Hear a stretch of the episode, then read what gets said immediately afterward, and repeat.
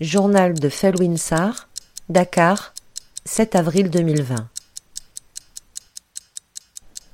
Temps étrange. Temps étrange où la vie est réduite à ses fonctions essentielles, biologiques, végétatives. En ces temps de pandémie, elle se résume à se maintenir en bonne santé. Et pour cela, éviter l'autre, qui est un potentiel porteur de cette maladie, infectieuse, sournoise et invisible. Étrange temps où l'on se rend aussi compte que vivre est au-delà de se maintenir en vie, c'est aussi vivre avec, c'est être relié aux autres. Dakar est une ville où la proxémie est forte. C'est une notion qui varie selon les cultures.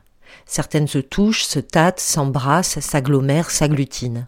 D'autres mettent une plus grande distance entre les corps, se saluent de la tête, les deux mains jointes, les corps inclinés. Ici, pour se saluer, on se touche, on se serre la main. Des fois, on la pose sur le front et le cœur de l'autre. Vivre, c'est être ensemble. On se regroupe à plusieurs dans des pièces exiguës, sur des bancs publics, à l'entrée des maisons autour du thé, dans des gargotes, dans les transports en commun. Dans les baptêmes, les mariages, on fait grappe. La société fait littéralement corps. La ville est fantomatique. La peur a gagné les esprits. D'abord ceux des citadins, bien informés, connectés 24 heures sur 24 sur des tubes cathodiques qui diffusent les mêmes informations. Le nombre de cas qui augmente, la mort qui rôde et fauche, les difficultés des systèmes de santé, la catastrophe imminente, la peur, toujours la peur. Couvre-feu, interdiction de sortie entre 20h et 6h du matin. Le premier soir, la police a bastonné les retardataires, des jeunes qui ont traîné, des taximens, des pères de famille sur le pas de leur porte, des aides-soignants rentrant chez eux mais n'ayant pas trouvé de transport en commun cette culture de la violence étatique sous nos cieux, qui remonte à l'époque coloniale, que nos États post-coloniaux ont repris à leur compte. Le peuple, un bétail que l'on mate, à défaut de l'éduquer.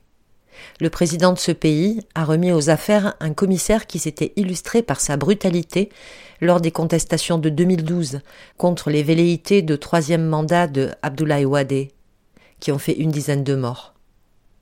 La crise est une aubaine pour les pouvoirs qui en profitent pour serrer la vis, amenuiser les libertés publiques et justifier le tournant autoritaire dont ils rêvent tous. En France, ils en profitent pour chasser les immigrés clandestins et les rapatrier, gagner du terrain dans les banlieues dites difficiles, y casser du marginal, du pauvre, du noir et de l'arabe. Au Sénégal, en Côte d'Ivoire, au Burkina, soumettre le peuple à la trique et à la chicotte transformer un problème de santé publique en une problématique de maintien de l'ordre. S'attaquer aux plus vulnérables au lieu de leur apporter soins et assistance. L'Afrique, le continent le moins touché parce que le moins connecté à la mobilité mondiale. Pour une fois, l'épidémie ne vient pas d'ici. Il n'empêche que l'OMS demande au continent de se réveiller et de se préparer au pire, et Antonio Gutiérrez, le secrétaire général de l'ONU, déclare qu'il y aura des dizaines de millions de morts sur le continent. Toujours la même antienne de mépris, de condescendance et de racisme qui ne prend plus la peine d'observer la réalité. L'Afrique, c'est une réalité imaginaire dont la force des représentations qui lui sont accolées congédie sa réalité. Même si la plupart des pays d'Africains ont très tôt pris des mesures, dont certaines sont drastiques, contrairement à certains pays européens qui, eux, ont dormi. On nous anticipe le pire. C'est l'Afrique. Ce serait contre la logique des choses que nous nous en sortions pas trop mal.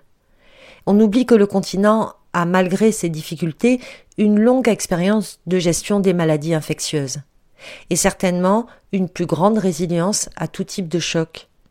Sa longue histoire est là pour en témoigner. Rendez-vous est pris au lendemain de la crise. Ce virus nous oblige à faire monde, même négativement dans un premier temps. Il a transcendé les frontières géographiques, physiques, économiques, idéologiques, de classe. Il est le résultat de l'Anthropocène, d'une dévastation de la biodiversité par un mode de production capitaliste écervelé et l'ubris du mode de vie d'un quart de la planète, les Euro-Américains auxquels s'ajoutent désormais les Chinois. Tout le monde paye le prix de leur inconscience et de leur égoïsme. Ce virus révèle les failles et fragilités de la société monde, son caractère profondément inégalitaire, ses défauts de solidarité. Il nous rappelle également notre communauté de destin.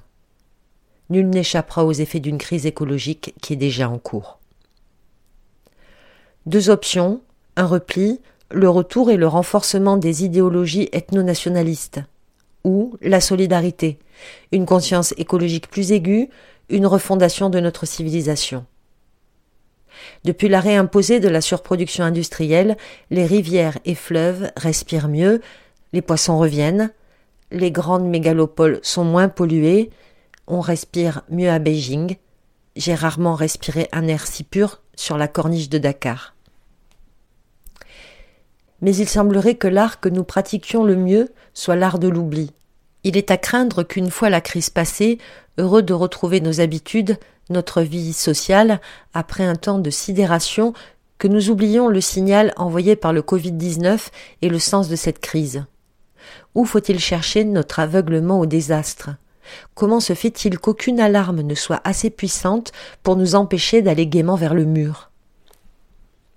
Le cerveau est depuis le précambrien programmé pour assurer sa survie, manger, se reproduire, stocker de l'information, accéder à un statut social, découvrir de nouveaux territoires. Au cœur du cerveau, le striatum assure cette tâche en déchargeant de la dopamine pour récompenser et motiver les comportements qui assurent la survie. C'est ce que le neuroscientiste Sébastien Boller appelle le bug du cerveau. Ce dernier est conçu pour toujours désirer consommer toujours plus. Ce principe qui a assuré notre survie jusqu'ici est celui qui aujourd'hui la menace. La surconsommation et la surexploitation de nos écosystèmes menacent notre survie en tant qu'espèce. Comment alors s'autolimiter lorsque la structure interne du cerveau et son fonctionnement conduisent à l'ubris Les religions et les grands corsets communautaires ont tenté de modérer cette tendance, avec un succès limité. Mais depuis que le mantra de jouir sans entrave est le mieux partagé au monde, que faire? Renoncer aux rêves surconsuméristes. Pour ceux du Nord industrialisé, entreprendre un travail de désintoxication consumériste. Pour ceux des Suds, qui déjà vivent une austérité imposée, renoncer à l'imaginaire de la modernité industrielle occidentale et à ce modèle civilisationnel. En inventer un autre. Cette crise est opportunité pour cela. Felwinsar, Dakar, 7 avril 2020. Felwinsar est économiste, universitaire et musicien sénégalais.